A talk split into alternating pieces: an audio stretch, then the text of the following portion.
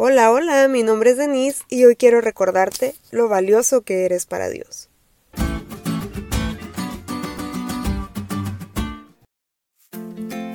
No se unirán en yugo desigual con los infieles. La típica frase que todo joven que está quedando con alguna filistea ha escuchado.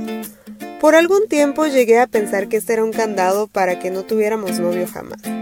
Los chicos de la iglesia o son muy altos, o son chaparros, o están muy grandes, o están muy jóvenes, pero siempre hay un pretexto.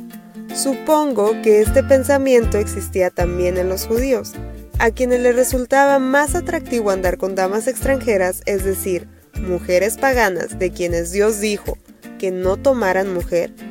Pero, ¿por qué Dios dijo esto?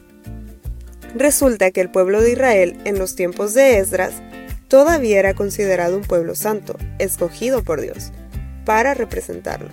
Sin embargo, tenían una debilidad, enredarse con naciones paganas, o lo que es lo mismo, unirse en yugo desigual con los infieles. Cuando el pueblo de Dios se mezclaba con naciones idólatras, su tendencia a caer aumentaba.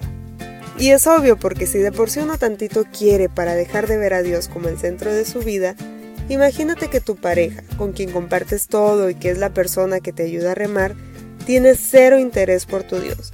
Y no solo eso, sino que además adora a otro Dios. Obviamente para ti será muy fácil apartarte de él. Dios puso efectivamente este candado no para que nunca tengas novio o para que te quedes solo. Lo dijo porque eres un tesoro valioso para Él, por quien dio a su único hijo y lo menos que quiere para ti es un hombre o una mujer, según sea el caso, que reconozca su valor en él. Dios quiere que su pueblo salga del mundo, no que se enrede con el mundo. Por eso cuando Esdras supo que los líderes religiosos de esa santa nación no solo permitían esas prácticas, sino que las seguían, hizo lamentación, oró a Dios y confesó los pecados del pueblo. ¿Sabes por qué? Porque los judíos estaban destruyendo, a causa de sus deseos maliciosos y egoístas, el plan que Dios tenía para ellos. Hoy como entonces es igual de peligroso unirte en yugo desigual, y no solo en el tema sentimental, incluso en relaciones civiles, mercantiles, sociales, etc. Dios nos ha llamado a ser la sal de la tierra, pero para ser la sal de la tierra tenemos que renunciar a nuestros deseos egoístas. Y no, no te preocupes.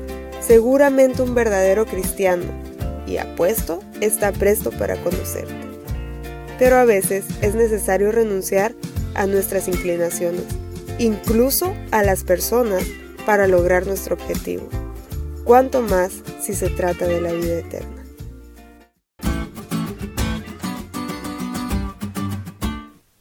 ¿Te diste cuenta lo cool que estuvo la lección? No te olvides de leerla y compartir este podcast. Es todo por hoy, pero mañana tendremos otra oportunidad de estudiar juntos.